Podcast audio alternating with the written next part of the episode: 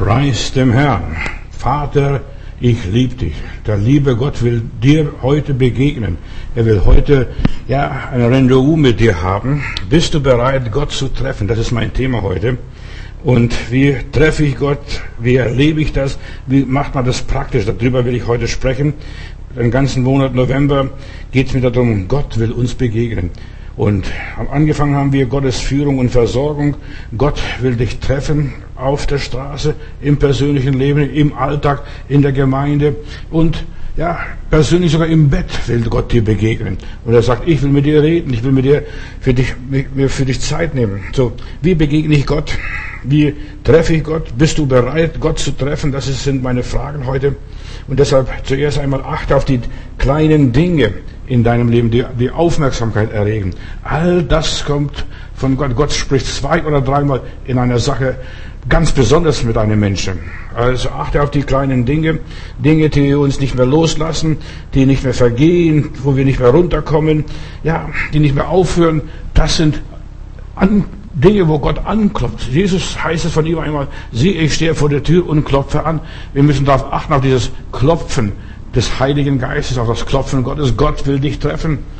Ich denke nur an die Geschichte von Moses, da brennt dieser Busch und zuerst denkt Moses sich gar nichts dabei. Und oft denken wir auch beim ersten Anlauf Gottes an unserem Leben gar nichts dabei. Aber Gott will mit uns reden. Durch Träume, durch Gespräche mit anderen Leuten, sogar durch Dinge, die im Fernsehen geschehen, auf, durch Nachrichten, durch irgendwelche besondere Ereignisse. Gott will mit uns reden, reden, Gott will uns treffen, auch durch Schwierigkeiten, durch Krankheit. Und bei Moses war dieser brennende Busch. Er lässt die Arbeit stehen und sagt, ich will mal sehen und gucken, was dort passiert an diesem brennenden Busch. Und ja, und wenn wir Gott begegnen wollen, möchten wir zuerst einmal unsere eigenen Probleme nicht mehr so wichtig nehmen, die mal liegen lassen und sagen, Herr, was willst du? Was willst du von mir? Nimm dir Zeit für das Sonderbare, das Eigenartige, das Befremdliche. Gottes Begegnung ist etwas Befremdliches. Es kommt aus einer anderen Welt. Äh, sind Sachen des Geistes. Befremdliche Dinge sind oft Dinge, die, die, wir gar nicht verstehen. Was soll das? Was soll das? Merkwürdige Dinge, die dir begegnen, das sind Begegnungen Gottes. Gott will mit dir sprechen. Bist du bereit, Gott zu begegnen? Der Busch brennt und brennt und brennt und verbrennt nicht. Also wenn etwas nicht aufhört, und nicht zu Ende geht und immer größer wird, dann musst du drüber nachdenken, hier ist etwas aus der Ewigkeit. Gott will mit mir reden. Gottes Begegnungen sind Einbrüche aus einer anderen fremden Welt, aus dem Jenseits. Plötzlich ist, da klopft jemand und da ist aber niemand da. Und doch klopft es. Ja, nur nebenbei. Diese Dinge kommen aus der Ewigkeit. Gott will uns neue Impulse geben. Gott will uns weiterführen. Gott will uns, ja, dass wir umschalten und umdenken, dass wir unsere Richtung eventuell ändern, unsere Gedanken ändern. Die sonderbaren Dinge oder Ereignisse wollen uns ja aus dem Alltagstrott herausholen. Das ist Gott begegnen. Dass wir nicht mehr weitermachen wie immer in der Routine, sondern ja, dass wir durch, mit der Gewohnheit brechen, dass wir einen neuen Takt und einen neuen Rhythmus bekommen wieder in unserem Leben. Gott holt uns raus aus unserem vertrauten Leben. Das ist, wie man Gott begegnet. Da, da bricht etwas zusammen, da passiert etwas, nicht mehr so wie bisher. Plötzlich ist es plötzlich anders. Und dann sehen wir mit der Zeit die Dinge unseres Lebens, unseres Alltags, ja, unseres Befindens von einem, aus einem anderen Blickwinkel. Viele Menschen sind festgefahren in ihrem Leben. Das hat schon mein Großvater gemacht, das mache ich schon so, das werden meine Kinder auch weitermachen. Nein, Gott will uns aus diesem Trott rausholen, deshalb schicke dich, um deinem Gott zu begegnen. Wir sollen uns beeilen, wir sollen nicht zufrieden sein. Das machen wir schon immer so. Nein, Gott will uns erneuern ständig, etwas Neues schenken. Äh, oft haben wir uns irgendwo verfangen und denken, das ist der Wille Gottes, dann muss ich für alle Ewigkeit das machen. Wir haben das als Mitarbeiter, also für meine Mitarbeiter in der Gemeinde immer wieder gesagt, du musst nicht immer das Gleiche machen, dein Leben lang. Vielleicht hast du mal Kinderstunde gemacht, dann machst du halt Jugendstunde nächstes Mal, nächstes Mal machst du Seniorenstunde. Gott will uns weiterführen. Und Gott kann uns nur weiterführen, wenn wir bereit sind, unser Leben zu verändern. Die meisten Christen wissen gar nicht, dass wir in der Endzeit leben. Und da müssen wir uns in die Zeit schicken. Schickt euch in die Zeit. Kauft die Zeit aus. Es ist böse Zeit. Auch Corona ist ein Endzeitzeichen. Ein, wir gehen in die Zeit des Antichristen. Jetzt muss ich flexibel bleiben. Jesus schickt uns wie Schafe mitten unter die Wölfe, sei klug und ohne falsch. Der, der, Teufel versucht uns, der Antichrist versucht uns gefügig zu machen, unterwürfig zu machen. Menschen werden versklavt durch das System, dass der Menschen wie Tiere werden, so Horden, Viecher. Ja, das wird der Mensch zu degradiert. Der Teufel versucht die Menschen zu berauben, dass er die Freude am Leben nimmt, dass er die Freiheit nimmt, dass er die Grundrechte zerstört. Du darfst das nicht mehr und das jenes nicht mehr. Und die Massenmedien und das Fernsehen und so weiter, das ist das redende Bild des Tieres aus der Offenbarung. Verstehst? So aktuell war die Bibel vor 2000 Jahren. Das redende Bild. Und das wird die Menschen zwingen, das und das zu tun. Und das, gerade diese, diese Coronavirus, das wird nicht verbreitet durch, durch Hüsterle. Nein, der Coronavirus wird verbreitet durch die Medien. Die Medien sind die Verbreiter dieser Virus. Immer wieder hörst du die gleichen Zahlen. Und das, was der Menschen hören, das wird, das glauben sie am Schluss. Vor kurzem hat die Frau Merkel gesagt, vor Weihnachten werden wir noch 20.000 äh, äh, Infizierte bekommen. Jetzt haben wir schon nur Anfang November schon über 20.000 Infizierte am Tag. Ja, was man sagt, das kommt, das redende Bild des Tieres. Ja, und die ganzen Medien spucken ununterbrochen diesen Strom der Fehlinformationen aus. So wie ich euch am Mittwoch gesagt habe, diese Sirenen von Odysseus, äh, ja, die, die faszinieren die Menschen, die binden die Menschen. Und deshalb Odysseus war so fest angebunden an diese Masten, äh, dieser Grieche, der die Weltreise gemacht hat. Und die Ruderer wurden, ihre Ohren wurden mit Wachs verstopft, damit sie das nicht hören, damit sie sich nicht, nicht ablenken. Der Teufel möchte dich ablenken von der Wahrheit damit du Gott nicht begegnest, damit du keine Zeit mehr für Gott hast, dass du permanent Angst hast. Du musst an dieser Not vorbei. Wir müssen an die Sirenen vorbei, an diese Mädels da, die so ganz hoch äh, singen und, und, und zwitschern und, und die Leute faszinieren. Wenn du nicht am Masten angebunden bist, du wirst es nicht vorbeikommen. Du musst ganz fest an Jesus gebunden sein. Du, deshalb schicke dich deinem Gott zu begegnen, wenn du Gott gut kennst, an Gott gebunden bist. Herr, ich lasse dich nicht. Ich lasse mich dich nicht nehmen, ich lasse mir dich nicht verbieten, ich lasse mich auch nicht innerlich verbiegen, verbiegen. So viele Menschen sind verbogen, innerlich. Ja, wir haben die, eine Pandemie, das ist wahr. Aber diese Pandemie ist eine Pseudowissenschaft. Wenn du genau hinguckst und so weiter, da wird immer wieder das Gleiche gesagt, immer wieder vorgebetet, vorgebetet, vorgebetet. Und was du tausendmal hörst, hat Goebbels gesagt. Das glaubst du am Schluss. Das glaubst du am Schluss. Und das ist alles getarnt. Es wird verbreitet Angst und Panik. Schicke dich deinem Gott zu begegnen, dann werden die Ängste verfliegen. Und die ganzen Tests, wenn du genau anguckst, sind nutzlos. Ich denke an unseren lieben Bruder Abraham, der geht hier ins Zürcher Krankenhaus, will was haben vom Krankenhaus, wird untersucht und da wird gleich Tests gemacht. Bevor du jetzt irgendwie im Krankenhaus behandelt wirst, wird gleich ein Test gemacht, positiv. Und den haben sie gleich dort behalten, den guten Mann äh, und so weiter. Und der sagt, ich habe das nicht. Ich glaube da nicht daran. Und am nächsten Tag hat, ist er darauf bestanden, dass er nochmals untersucht wird. Und das war negativ. Seine Frau konnte ihn abholen am nächsten Tag. So sind die ganzen Tests. Alles nur äh, Augenwischerei in aller Liebe. Die ganzen Todeszahlen stimmen auch nicht. Ernsthafte Mediziner beweisen, dass nur etwa 6% der Todesfälle dieser Covid-19 zuzuschreiben sind und so weiter. Das ist nicht wahr. Das ist nur eine ganz normale Grippe für viele Mediziner. Und aber die Leute, da wird Panik gemacht, das wird aufgebauscht, eine Sache.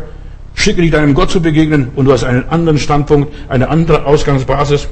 Die überwiegende Mehrheit, 94 Prozent, haben die Wissenschaftler festgestellt, hatten schon vorher irgendeine Krankheit, die dann an sogar an Covid-19 gestorben sind. Entweder Herzkrankheit, Fettleibigkeit, Blutdruck, Bluthochdruck oder Krebs oder irgendwas anderes oder ein schwaches Immunsystem. Diese 94 Starb, Prozent starben nicht ausschließlich an Covid. Wenn du Grippe kriegst, das ist das, wo du im Krankenhaus eingeliefert wirst und dann wirst du gleich an die Maschine angeschlossen. Und natürlich diese Panik, die Angst. Die meisten Leute sterben aus Angst vor Covid-19 und nicht an Covid-19. So wie ich euch die Geschichte schon mal erzählt habe von diesem äh, Scheich von Bagdad. Der Scheich von Bagdad geht, macht eine Weltreise und dann begegnet er unterwegs der Pest und dann Sagt, Pest, wo gehst du hin? Ich gehe nach Bagdad. Ja, was machst du dort? Ich werde 10.000 Menschen töten, sagt die Pest. Und dann sagt der Fürst von Bagdad, also abgemacht, aber nicht mehr wie 10.000. Und dann nach einer Weile kommt er wieder zurück und dann hört er äh, und treffen sich wieder an der, fast an der gleichen Stelle, wo, die, wo, sie, sich, wo sie die Abmachung getroffen haben. Sagt, Pest, was höre ich im fremden Land? Du hast nicht 10.000 getötet, sondern 100.000. Nein, sagte ich habe mich ganz exakt gehalten an unsere Abmachung. Äh, ich habe nicht 100.000 getötet, ich habe nur 10.000 getötet, aber die anderen 90.000 sind gestorben aus Angst vor der Pest. Die meisten Leute sterben aus Angst vor Krebs, aus Angst vor, was weiß ich, irgendwelche äh, Zipperleins. In aller Liebe, wie, alle Menschen haben Zipperleins.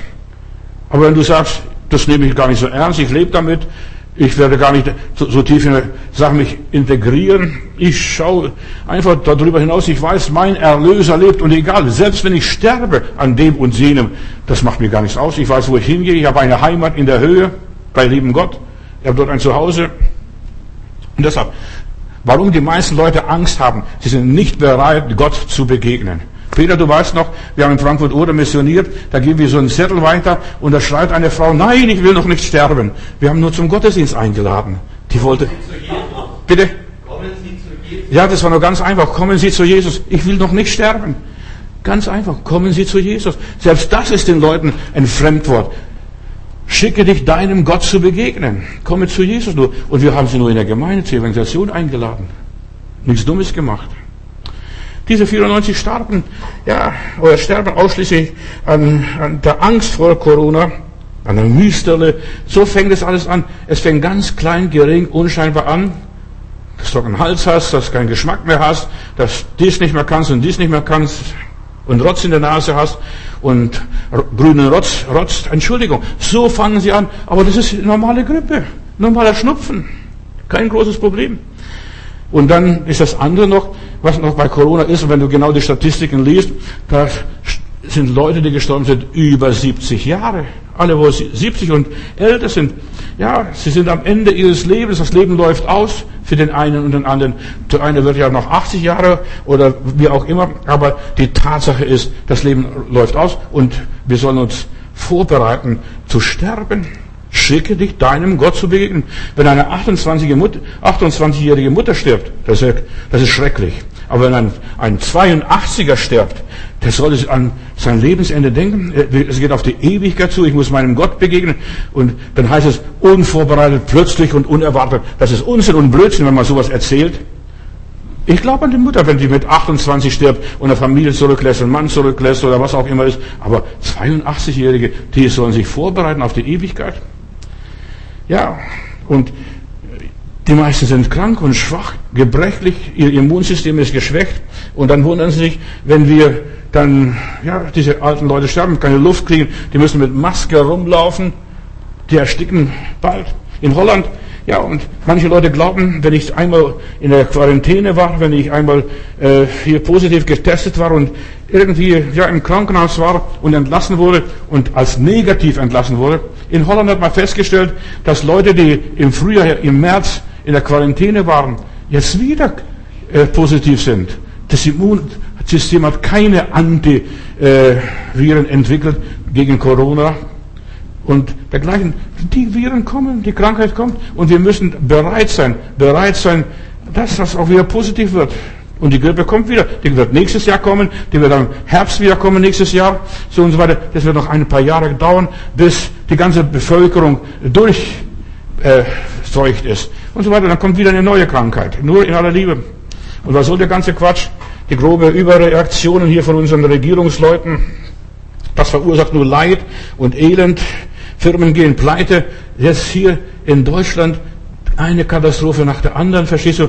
Firmen werden geschlossen, Gastwirte gehen pleite, Konzertveranstalter gehen pleite, ja, alle Künstler, irgendwie Solo-Veranstalter, die gehen pleite und das wird verursacht nur durch einen blöden Virus, was die Leute in die Welt gesetzt haben. Das gab es jetzt vor letztes Jahr und vorletztes Jahr gab es auch diese Viren. Verstehst du bloß, die, da hat man kein Theater gemacht.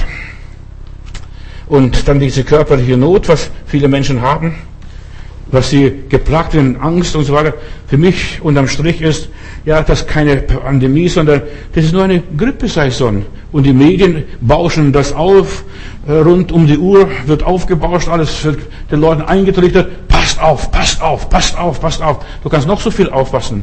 Wenn du ein schwaches Immunsystem hast, du wirst es kriegen. Die, die Medien sind die wahren Verbreiter der Pandemie. Übrigens, noch etwas. Bei dieser Pandemie geht es nur ums Geld und nicht um Gesundheit. Hört mit diesem Quatsch auf. Es geht ums Geld.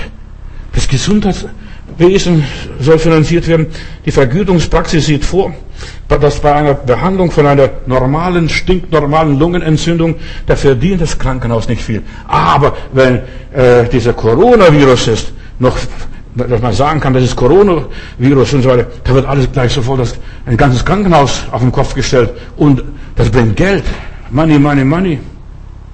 Und es wird wesentlich besser bezahlt. Deshalb, es geht nur ums Geschäft, Leute. Es geht nur ums Geschäft, nicht um die Gesundheit. Das ist alles nur Blödsinn. Und alles, was man nur ja, als eine Lungenentzündung ausgibt und so weiter, das, ist, das, das wird nicht ernst genommen. Sie haben Corona, positiv. Und deshalb macht kein Theater. Schick dich deinem Gott zu begegnen. Herr, ich will, wenn ich falle, ich will nicht tiefer fallen und ich werde auch nicht tiefer fallen als in deine Hände, allmächtiger Gott. Egal, was da passiert. Ich falle. Und wir fallen alle mannigfältig. Der Gerechte fällt sogar siebenmal am Tag.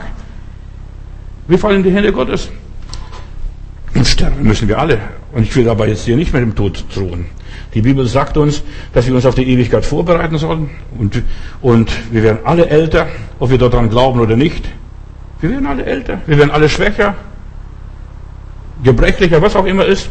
Und ich sage noch eines, demnächst, dass wir haben das, die zweite Welle und die ist noch nicht fertig, äh, das zweite W von der Bibel nach der Offenbarung Kapitel 9, aber das dritte W, da werden noch viel mehr Leute sterben.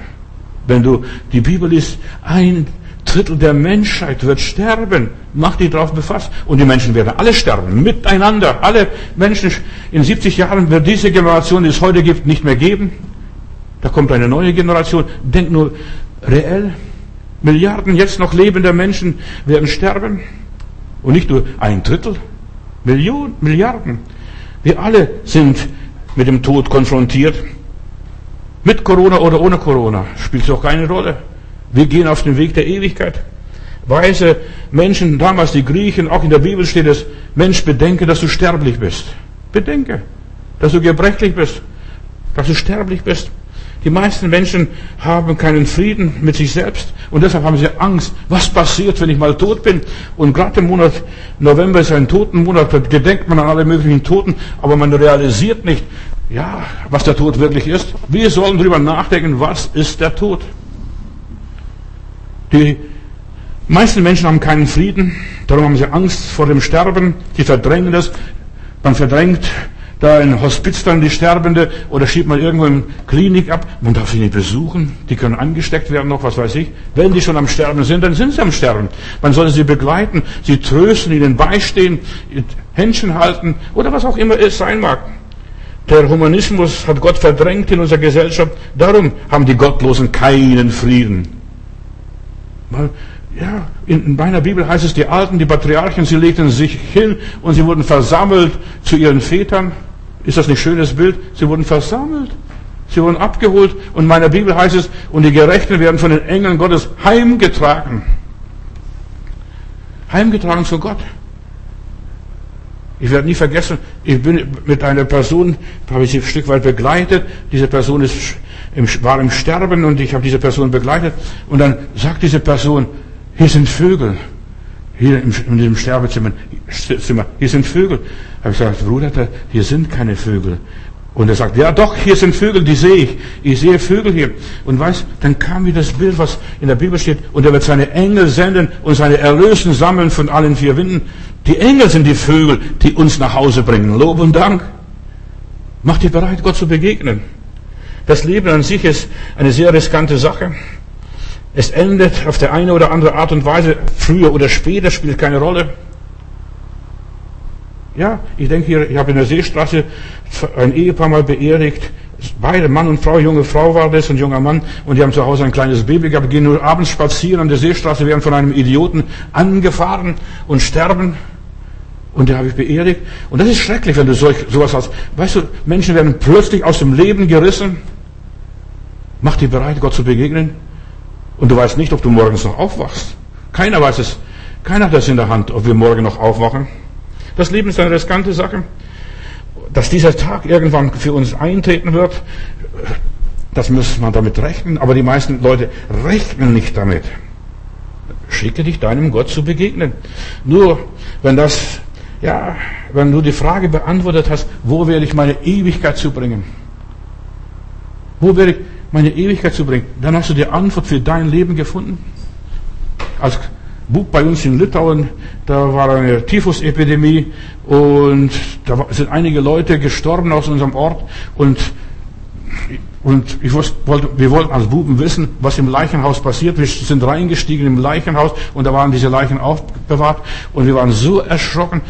Und dieses Bild von diesen aufbewahrten Leichen, so, wo sie abgewaschen und bereinigt und gereinigt werden sollen und eins gesagt werden sollten, das hat uns so geschockt, mich auf jeden Fall so schlimm, dass ich viele Jahre auch als, als jugendlicher Teenager und junger Mann, das hat mich so beschäftigt, eines Tages wirst du auch so liegen, wirst abgewaschen, aufgebaut und eingesagt werden.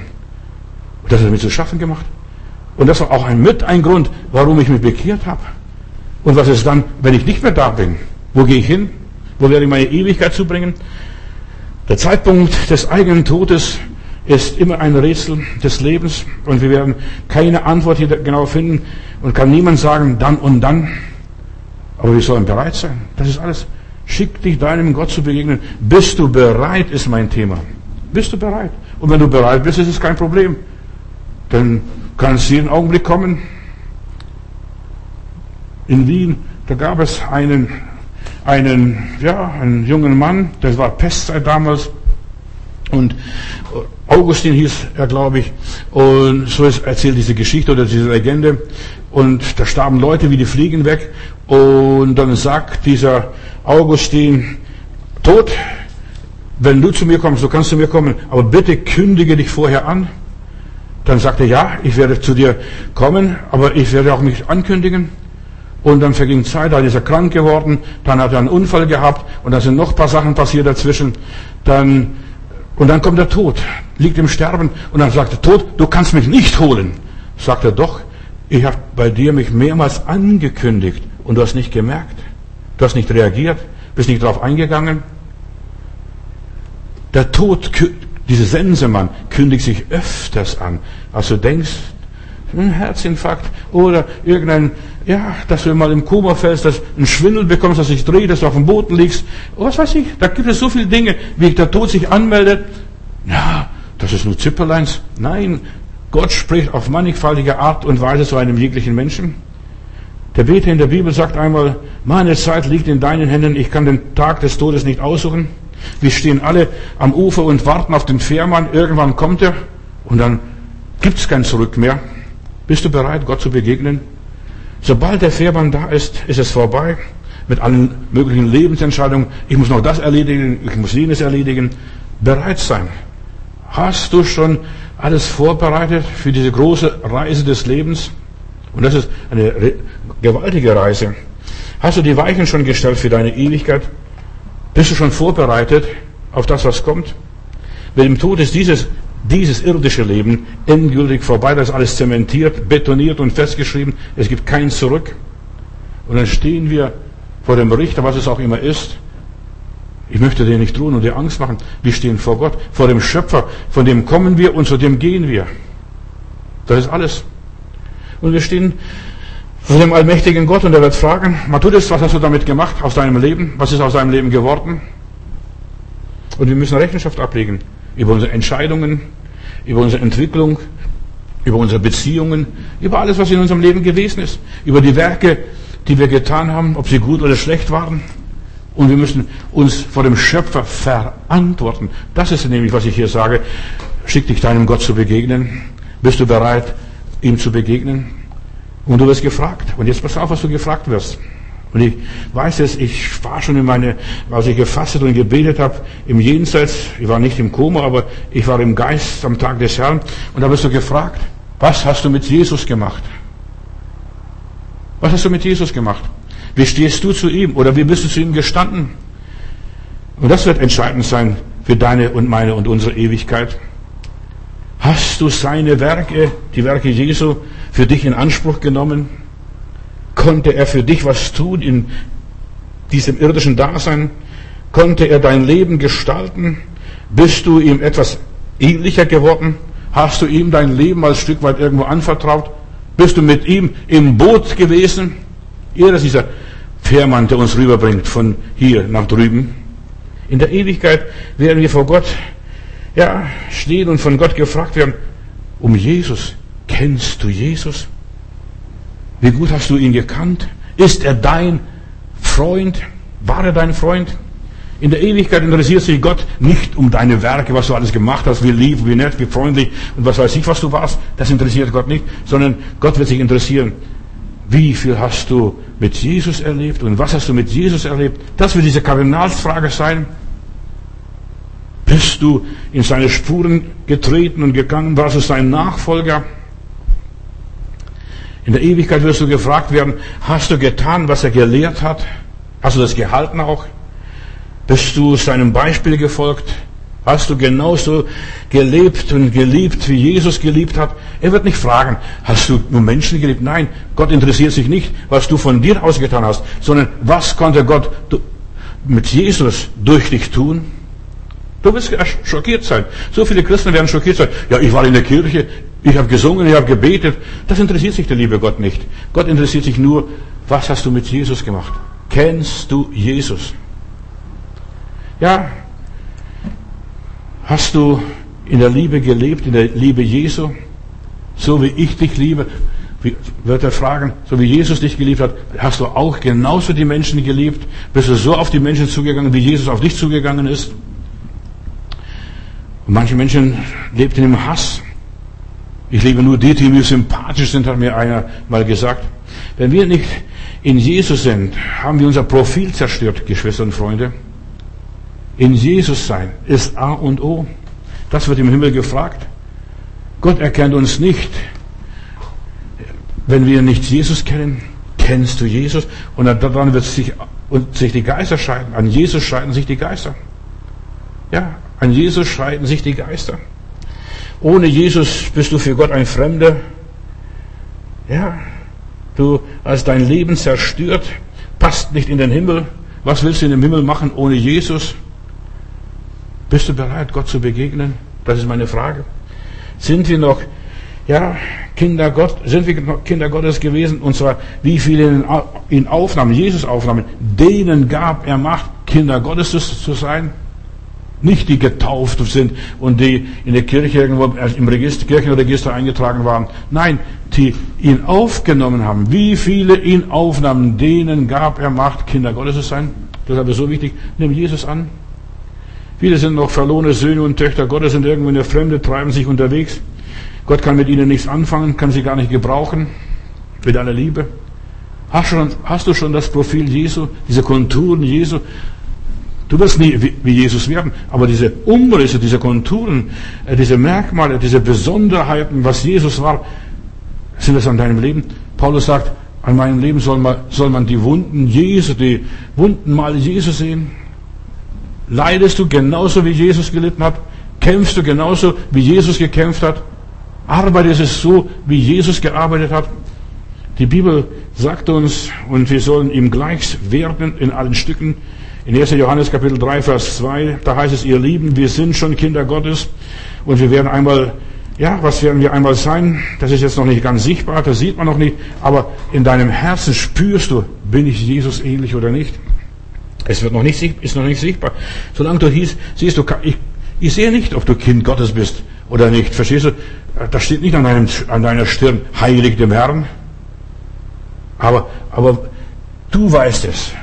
Der Geist Gottes gibt deinem Geist Zeugnis, ob du ein Kind Gottes bist oder nicht. Und da heißt es weiter hier in 1. Johannes Kapitel 3, Vers 2. Aber wir wissen, wenn es offenbar werden wird, werden wir Gott ähnlich sein, denn wir werden ihn sehen, wie er wirklich ist. Wir sind nur ein Abglanz seiner Herrlichkeit. Und das ist diese Kardinalsfrage. Bin ich ein Abglanz seiner Herrlichkeit? Repräsentiere ich Jesus? Bin ich mit Jesus identisch? Entsprechen wir der Norm Jesu Christi? Erfüllen und vollbringen wir die Vorgaben Jesu über unser Leben? Verwirklichen wir schon den unsichtbaren Gott in uns? Nur die Frage, bist du bereit, Gott zu begegnen? Stell dir mal vor, heute passiert was. Ich predige in, Schloss, in Stuttgart auf dem Schlossplatz und da kommt ein Spötter, lästert und, und so weiter und schimpft, ihr seid das und ihr seid das und ihr seid das. Weißt du, ein ganz böser Mensch. Ich habe gesagt, und dann hat mich der Heilige Geist gepackt und dann sage ich zu diesem Mann, irret euch nicht, Gott lässt sich nicht spotten. Und er sagt, ach, was sind Sie, was wollen Sie mir sagen? Der geht vom Schlossplatz weg, vom Königsbau weg, zur, wollte über die Straße überqueren, plötzlich quietscht die Straßenbahn und er wird angefahren und er wurde mit Notarzt ins Krankenhaus gebracht. Irret euch nicht, Gott lässt sich nicht spotten. Verstehst du? Was sind Sie? Was wollen Sie sagen? Weißt du, es ist gefährlich, wenn ein Mann Gottes, eine Frau Gottes was sagt. Das ist tödlich. Irret euch nicht, Gott lässt sich nicht spotten. Dieser Mann wurde abtransportiert mit dem Notarzt, wahrscheinlich war er schon tot, wurde angefahren von der Straßenbahn, lief in seiner Wut, sprang da in die Straßenbahn hinein, was es auch immer gewesen ist. Bist du bereit, Gott zu begegnen, vor ihm zu stehen? Und es soll ganz schnell sein. Niemand hat das schriftlich in der Hand, wenn er abends, wenn er morgens aus dem Haus geht, dass er abends nach Hause kommt. Puh, wie schnell geht es? Da wirst du angefahren, da knallt es irgendwo, gibt so viel Crash. Da gehst du hier im Kudamm spazieren und plötzlich wirst du von einem Raser angefahren, bist tot. Ein, ein 72-jähriger Mann, der fuhr in seinem Auto bei Grün durch die, über die Ampel und er wurde von so einem Raser diese, vor, paar, vor ein paar Wochen angefahren, weil sie Autorennen gemacht haben auf dem Kudamm. Es ging durch die Presse. Und so schnell ist dieser 72-jährige Opa in der Ewigkeit. Wie schnell geht es? Schneller als du denkst. Hast du schon die Begnadigung Gottes? Bist du bereit? Hast du Vergebung der Sünden? Hast du einen reinen Tisch gemacht in deiner Umgebung, da wo du lebst, dass du sagst, ich habe Frieden, Frieden mit mir selbst, Frieden mit Gott, Frieden mit meinen Mitmenschen, wer es auch immer ist? Hast du schon die Amnestie erlebt, die Gott Herr, ausgesprochen hast, mein Kind, dir sind deine Sünden vergeben, du hast Frieden, geh hin in Frieden und sündige hinfort nicht mehr. Bist du schon mit Gott versöhnt? Bist du, vielleicht bist du noch mit Gott auf dem Kriegsfuß.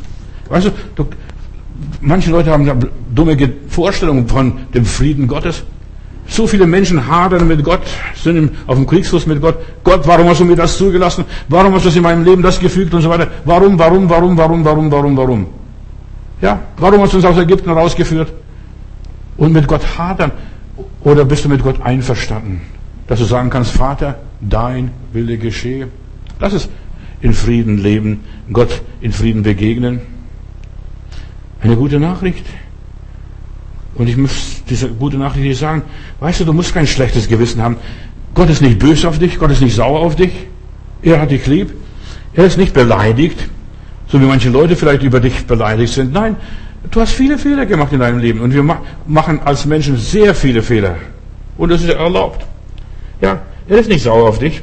Bei ihm ist viel Vergebung, steht in meiner Bibel. Aber hast du schon diese Vergebung angenommen?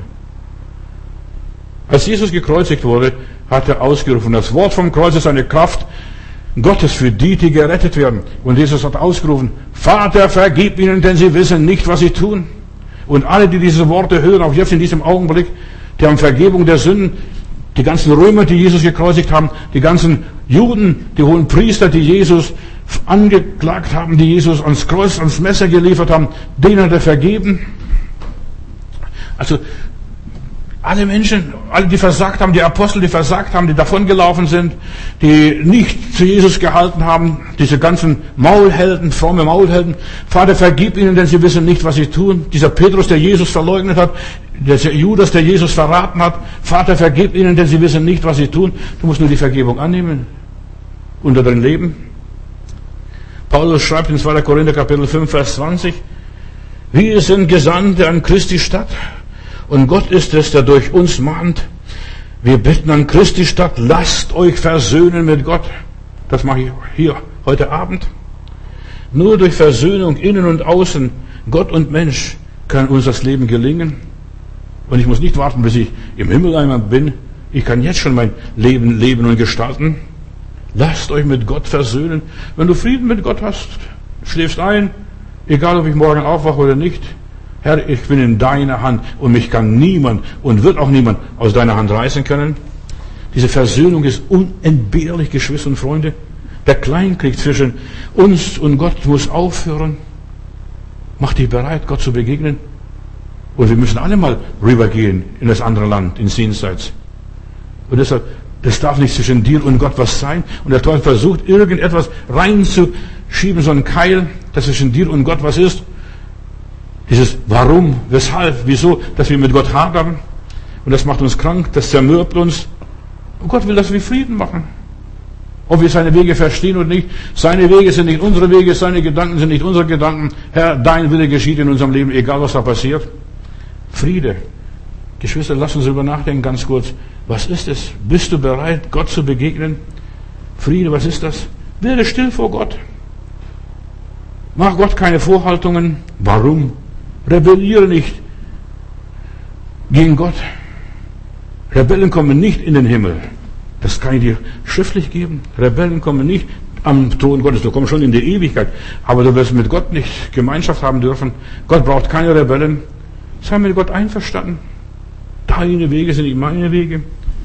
Gott, warum hast du dir, warum hast du mir meinen Mann, meine Frau, meine Kinder weggenommen? Warum hast du mir mein Geld weggenommen? Warum hast du das zugelassen? Warum hast du es nicht verhindert?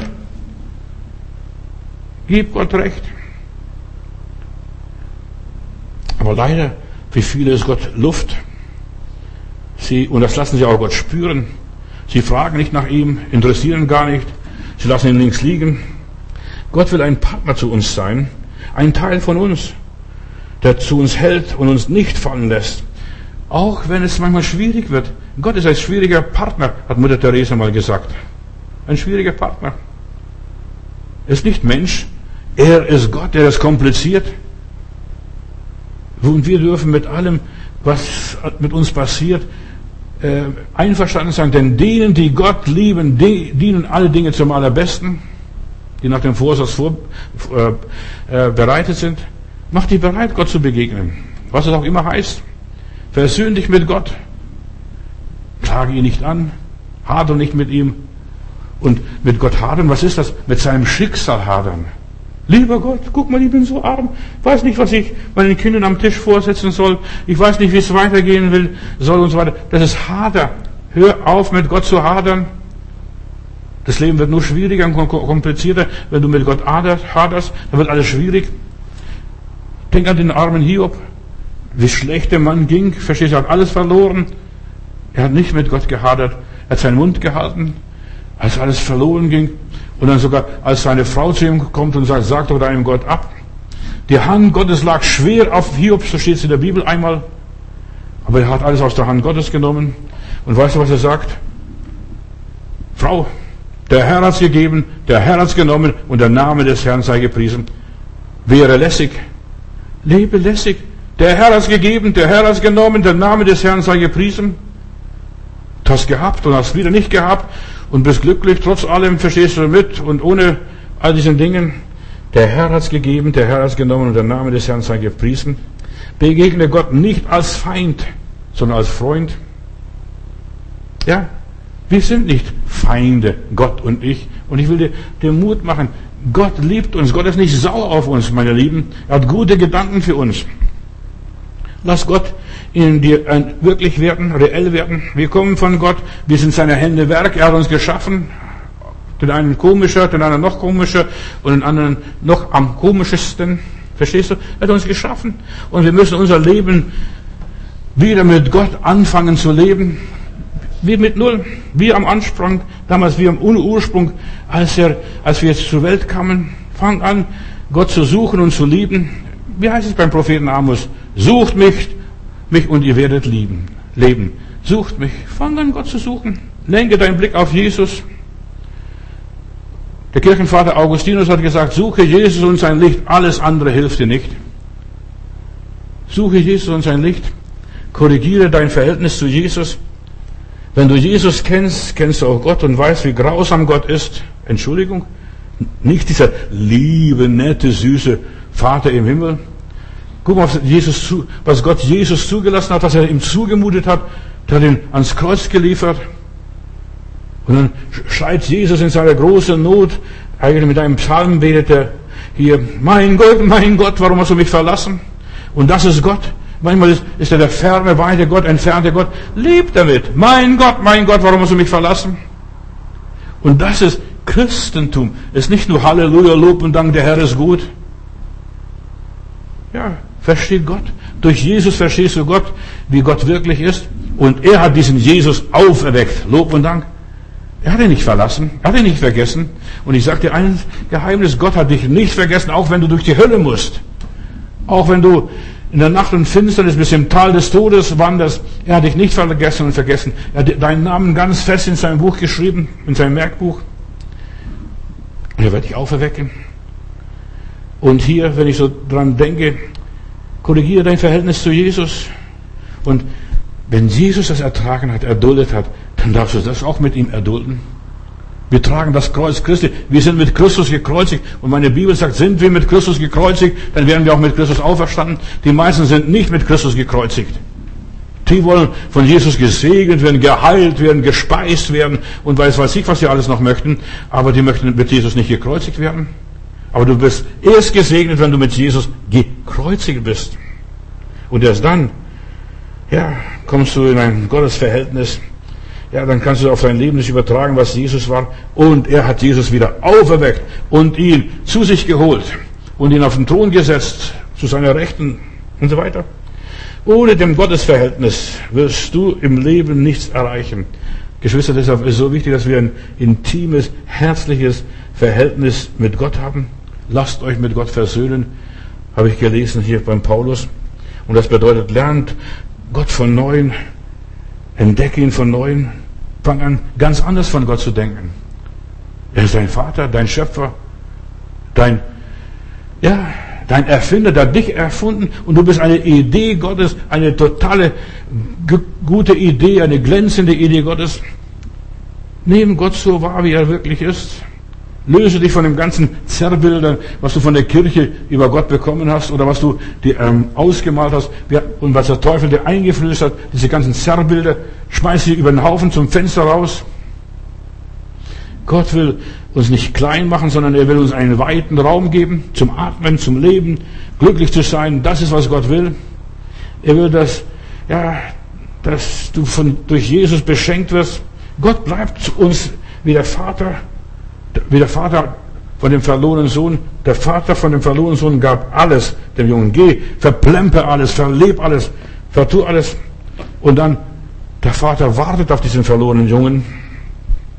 Viele Menschen sind aus welchen Gründen auch immer, ja, Angst besetzt durch die, durch die Religion und durch die ganzen Drohungen aus der Kirche und der Religion.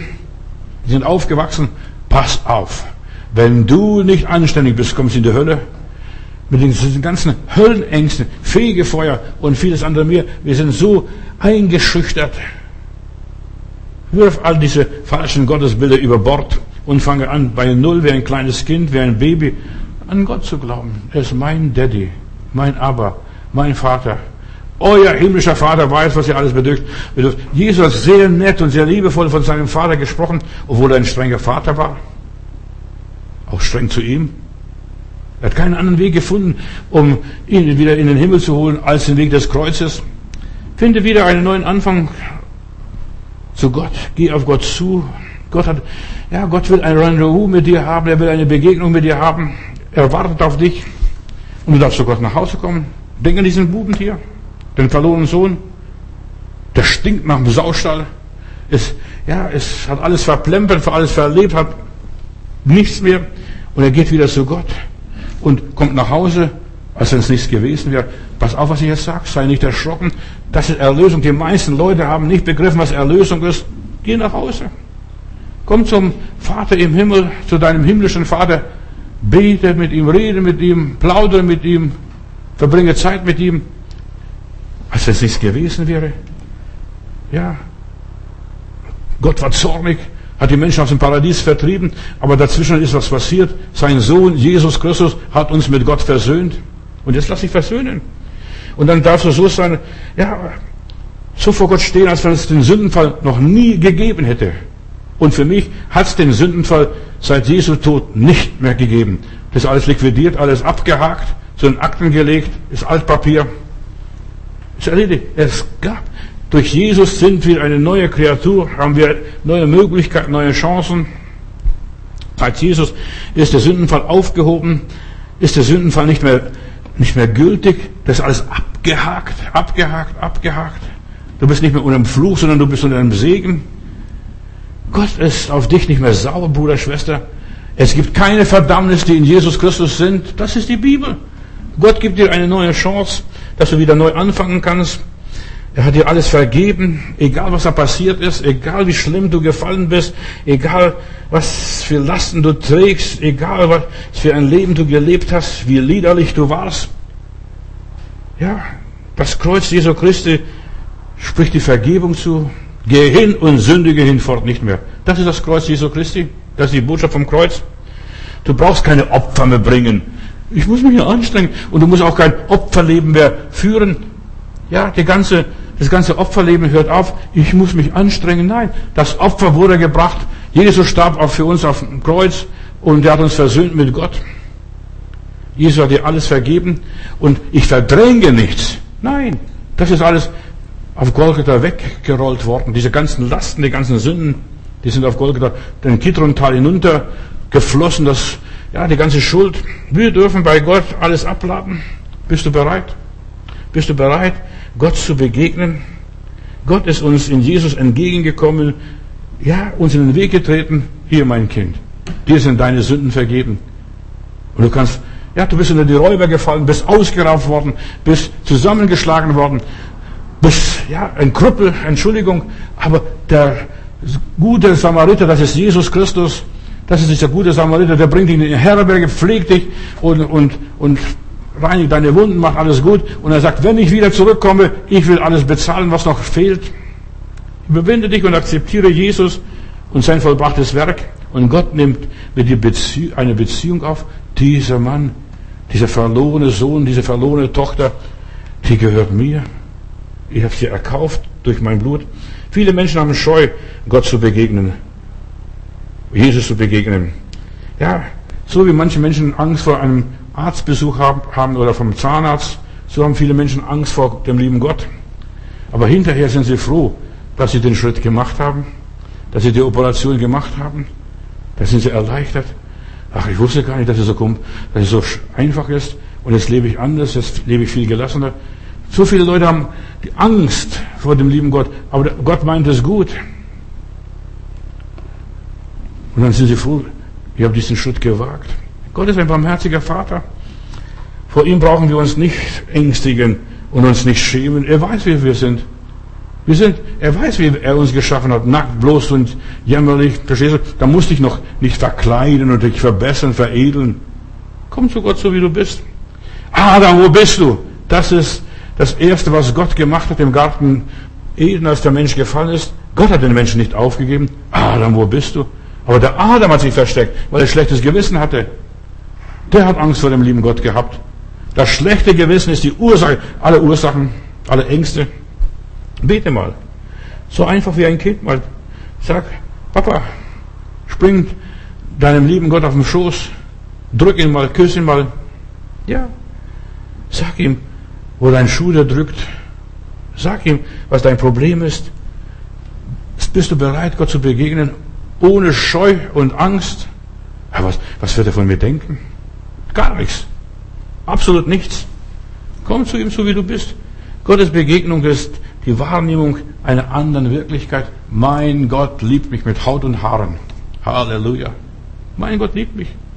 Und dieses neue Bewusstsein solltest du entwickeln und mal innehalten. Ich bin ja sein Geschöpf. Ich bin nicht wegen von mir aus auf diese Welt gekommen. Ich hätte keine Lust gehabt, da auf diese Welt zu gehen.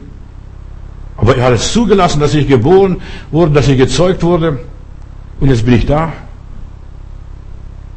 Ja. Und jetzt halte ich in.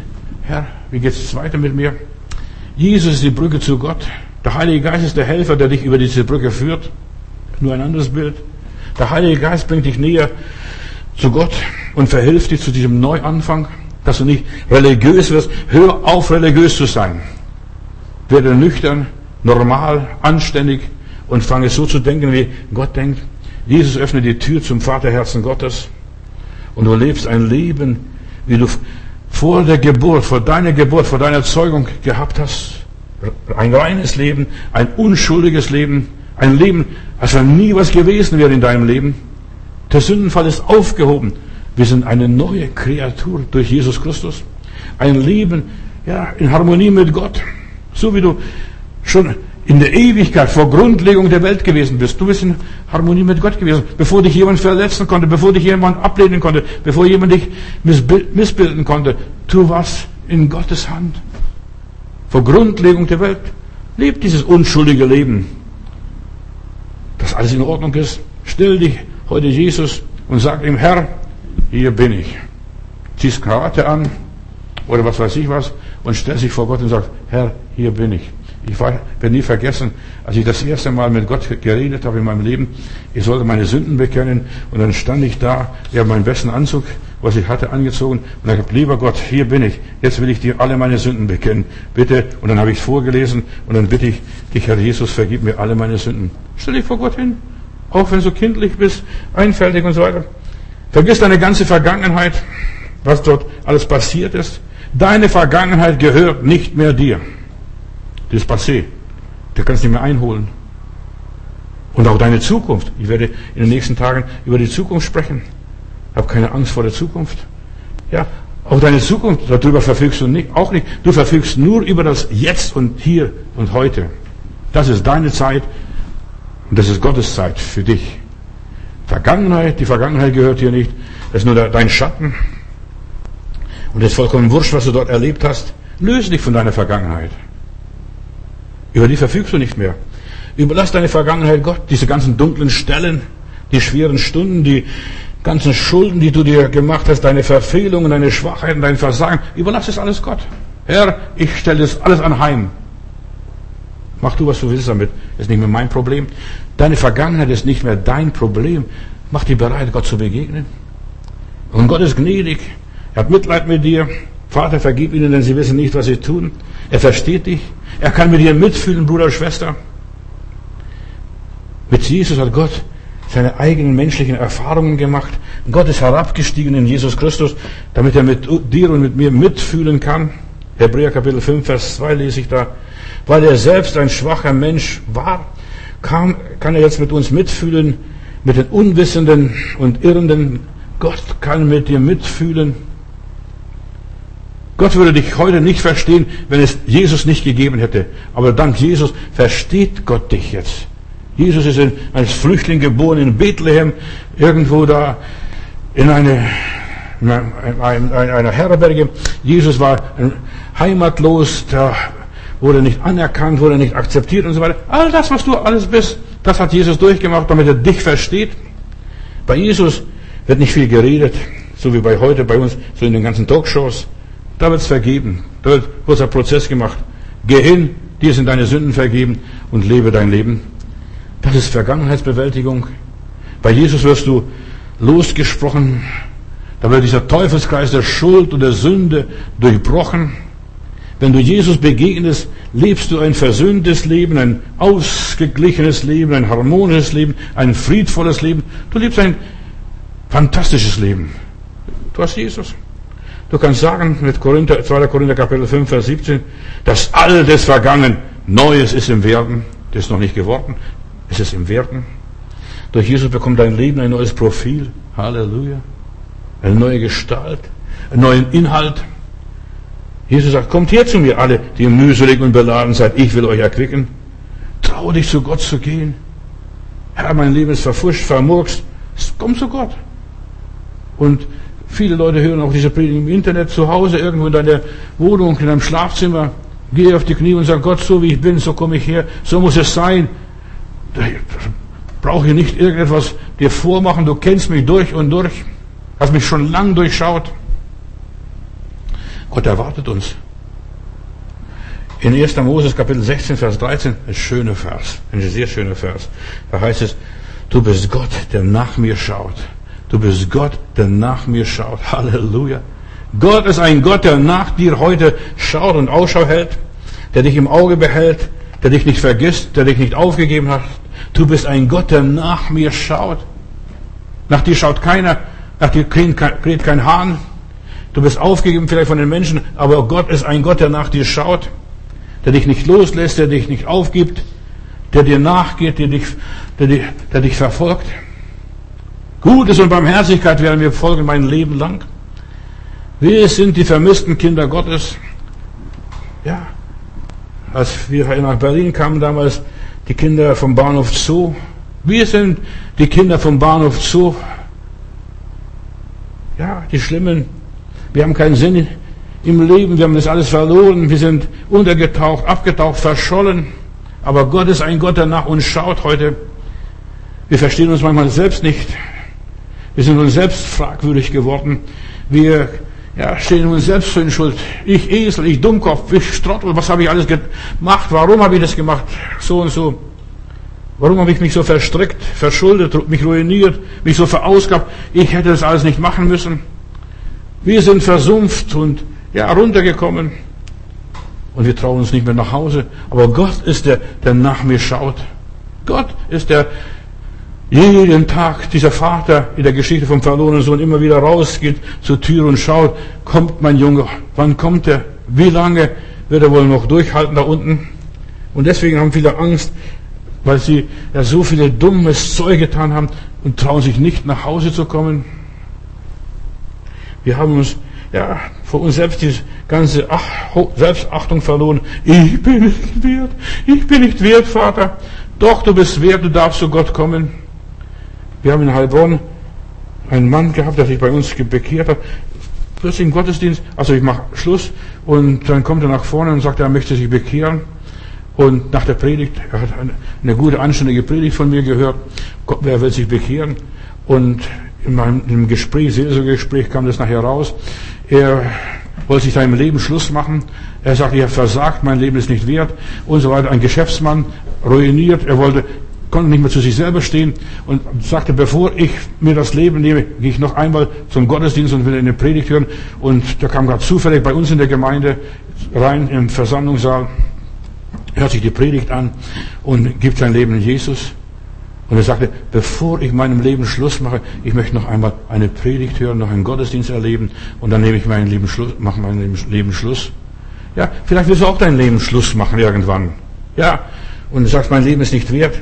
Aber hier dieser Sohn sagt, ich bin nicht wert. Wer ist schon wert? Sag mir, wer ist schon wert von uns? Keiner, kein einziger. So, wir brauchen eine neue Identität. Wir haben die verloren. Wir müssen Gott wieder entdecken. Ja, und wieder neuen Lebenssinn in unserem Leben. Draußen ist die große Welt, die wollte genießen, der gute Mann hier, der, Jung, der Jüngling. Und so, so wie viele Milliarden Menschen sind einsam verlassen. Ich bin nicht wert. Doch, Gott wartet. Gott hat dich nicht aufgegeben. Was du brauchst ist, komm nur zu Jesus. Gib Gott eine Chance in deinem Leben. Nur eine Chance. Ja, verbinde dich. Gott ist ein Gott, der nach dir schaut. Adam, wo bist du? Oder wie du auch immer heißen magst. Karl, Fritz, Esther oder Maria oder was weiß ich. Der Sinn deines Lebens ist kaputt. Du bist am Ende. Die Religion hat dir nichts bieten können. Gib Jesus eine Chance. Ganz einfach Jesus. Nicht der Kirche. Nicht irgendeine Gemeinde, sondern gib Jesus eine Chance. Der moderne Mensch hat das Wesentliche verloren und quält sich zu Tode. Aber dieser gute Mann kam noch einmal, wenn es wirklich einen Gott gibt. Und ich habe damals diese Botschaft gebracht von diesem verlorenen Sohn. Komm heim, komm heim, verlorenes Kind. Und du bist ein verlorenes Kind irgendwo in dieser Welt. Du hast so viel Leid gesehen, so viel Ungerechtigkeit, so viel Elend, so viel Betrug. Und du hast so viel Schreckliches erlebt und der moderne Mensch in unserer Gesellschaft hat so viel erlebt. Auschwitz, Gulag, Hiroshima und so weiter und so weiter. Du bist erschüttert. Ist das Gott? Komm zu Jesus. Schau nicht auf diese ganzen Umstände, was die Gottlosen alles gemacht haben. Wer hat die Bomben abgeworfen? Nicht der liebe Gott aus den Wolken. Die Amerikaner, die Briten, die haben Dresden zerbombt. Und umgekehrt wieder auf der anderen Seite auch wiederum haben Menschen umgebracht. Wer hat Auschwitz gebaut? Nicht der liebe Gott. So, du bist erschüttert von dieser ganzen Gottlosigkeit, von dieser ganzen Ungerechtigkeit. Und dein Gottesbild ist zerbrochen. Aber komm zum Vater. Komm zum Vater. Und wenn du nicht zum Vater kommst, dann wirst du von einer Verzweiflung zu, zu anderen rennen, von einer Katastrophe zu anderen schlittern, von einer Krise zu anderen, von einer Krankheit zu anderen. Eine Krankheit ist gerade erledigt und abgehakt, da kommt die nächste Krankheit. Die Harmonie ist von der Erde genommen, es sei denn, du bekommst Frieden in Jesus Christus. Geborgenheit ist in dieser Welt zerstört, weil es gibt keine Geborgenheit, es gibt keine absolute Sicherheit. Wir haben den Vater verloren. Und ich will mich aufmachen und zu meinem Vater gehen, hat der Mann gesagt. Ja. Und er hat nicht mehr gehorcht auf, auf seine Gefühle, was seine Gefühle sagen. Der wird mich nicht aufnehmen. Der Versch ja, ich habe so viel Mist gebaut. Er besinnt sich auf seinen Vater. Ich will heimgehen und ich gehe nach Hause und er steht auf, verlässt die Schweine, verlässt den Bauer, verlässt diese, diese, diesen ganzen, die ganze Situation. Ich mache mich aus und gehe zum Vater. Und mein Vater, ja, bei dem habe ich Brot die Fülle, da bin ich gut versorgt. Ich will mich aufmachen und zu meinem Vater gehen. Das ist der große Aufbruch im Leben des, des Jünglings dort gewesen. Der große Aufbruch. Ich will mich aufmachen. Und die Frage ist, bist du bereit aufzubrechen? Die Schweine zu verlassen? Oder was hält dich noch? Der Bauer mit dem Entschluss, ich bin bereit, diesen Teufelskreis zu durchbrechen. Ich bin bereit, in eine neue Wirklichkeit zu gehen. Diese ganzen negativen Zeug, dieses, den ganzen Mist lasse ich zurück. Ich will mich aufmachen, zu meinem Vater gehen. Bist du bereit? Aber viele, und was ich noch sagen wollte, viele sind gar nicht bereit. Die sind noch nicht genug zerbrochen. Die haben noch nicht den Hintern voll bekommen. Die haben, die haben noch nicht genug gelitten. Die müssen noch mehr leiden. Die müssen, noch mehr Schwierigkeiten erfahren. Die müssen auf alle vier krabbeln. In der Drogenszene, bevor ich die Leute in der Therapie genommen habe, habe ich gesagt, bist du wirklich bereit, alles loszulassen und alles zu machen, was ich dir sage? Und solange der nicht bereit war, auf alle vier gekrochen kam, habe ich gesagt, ich kann Ihnen nicht helfen. Du musst noch mehr Drogen dich vollpumpen, mit, noch mit mehr Drogen äh, dich vollpumpen und so weiter, noch süchtiger werden, als du bist. Und erst wenn du richtig kaputt und krank und zerstört bist, dann kannst du, dann wirst du auch alles tun. Ich denke nur an ein Mädchen, was wir bei, bei uns zu Hause in der Wohnung den Entzug gemacht haben. Gritke hieß sie, das werde ich nie vergessen. Und er hat gesagt, Gritke, du musst alles das tun, was du sagst, was ich sage, bist du bereit, das zu tun? Und der hat geschrien, der hat zuerst mal meinen ganzen Klebstoff aufgefressen und was weiß ich. Dann habe ich gesagt, du musst, du darfst frei dich gar nicht mehr bewegen. Du musst das tun. Du musst dieses kalte Dusche erleben. Und erst nach diesem kalt Türke und so weiter, nach dieser kalten Dusche, dann kann dir geholfen werden. Aber viele sind noch nicht so weit. Denen muss noch dreckiger gehen, in aller Liebe. Sie sind noch nicht bereit. Ihnen geht es noch nicht dreckig genug. Sie sind noch nicht tief genug gefallen. Der Vater möchte dir helfen, aber du musst zuerst mal bereit sein, die Hilfe anzunehmen. Ja, wir haben noch einen Arzt. Verstehst du? Der kann helfen. Ich habe eines festgestellt, wenn der, die Menschen keinen Arzt mehr haben, keinen Helfer haben, dann sind sie reif für Gott. Gott ist ein Helfer für die, die keinen Helfer mehr haben. Ja, aber ich habe noch einen Professor da in der Schweiz oder was weiß ich in Hamburg. Gott handelt in Christus zu uns, er versöhnt die Welt und so weiter, er macht alles wieder gut. Christus ist, ja, die Verkörperung Gottes. Er will die Gegenwart Gottes in unser Leben hineinbringen, aber ich muss bereit sein, dies zu empfangen. In Jesus hat Gott, ja, mit uns Menschen in Verbindung aufgenommen uns ging es dreckig, wir waren versklavt, die, damals die Juden von den Römern, die waren unterdrückt, ausgebeutet, die waren pleite, die waren arm, die waren arm. Und er kam zu den Seinen, die saßen im Dunkeln, im Finstern, sie wussten nicht mehr weiter. Und die, die ja, reif waren, die haben ihn angenommen. Wir haben eine Prophetie, Prophetie mal gehabt hier in der Gemeinde. Der Lehrer kommt, wenn der Schüler reif ist. Verstehst du, wenn du dein Ohr reif kannst, Dann bist du reif für Studium, für die, für die Grundschule. Die meisten sind nicht reif für die Lektionen, die sie lernen sollten. Bist du bereit, Gott zu begegnen? Praktisch, Gott wartet auf unsere Gebete. Und Gott wartet, bis wir beten. Nicht, wenn, wenn der Karren verfahren ist, sondern du solltest beten, solange du noch fährst, solange du noch dich bewegst. Und nicht erst, wenn du in der Sackgasse stehst und nicht mehr weiter weißt. Er wartet auf unser Kommen. Der Sohn hat dann das erlebt, als er sich dann aufmachte. Ich will mich aufmachen und nach Hause gehen. Wenn du heimkommst, erlebst du unerwarteten Empfang. unerwartete Segnungen, unerwartete Hilfe, unerwartete Behandlung. Dieser, mein Sohn, war tot und ist lebendig geworden. Komm. Und du wirst zu Hause schon erwartet. Ein Empfangskomitee steht schon bereit. Da Im Schrank hängt schon dein königlicher Gewand. Der Fingerring ist schon in der Schatulle und so weiter. Das ist schon alles bereit. Der Mastkalb, das Mastkalb ist schon ge, ge, gemästet, wartet nur auf dich. Und das Mastkalb, ja, bereit ist schon da. Du musst nur nach Hause kommen.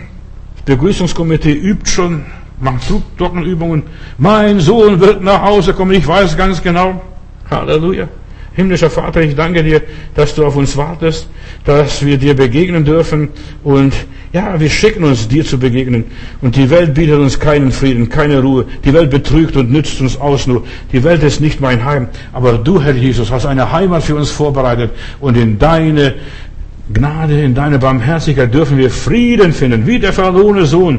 Ich darf heimkommen und Gott, du bist ein Gott für mich, der nach mir schaut. Halleluja. Bitte segne all die, die jetzt diese Predigt gehört haben, die noch nicht bereit sind, dass sie bereit werden, dir zu begegnen, wie auch immer. In Jesu Namen. Amen.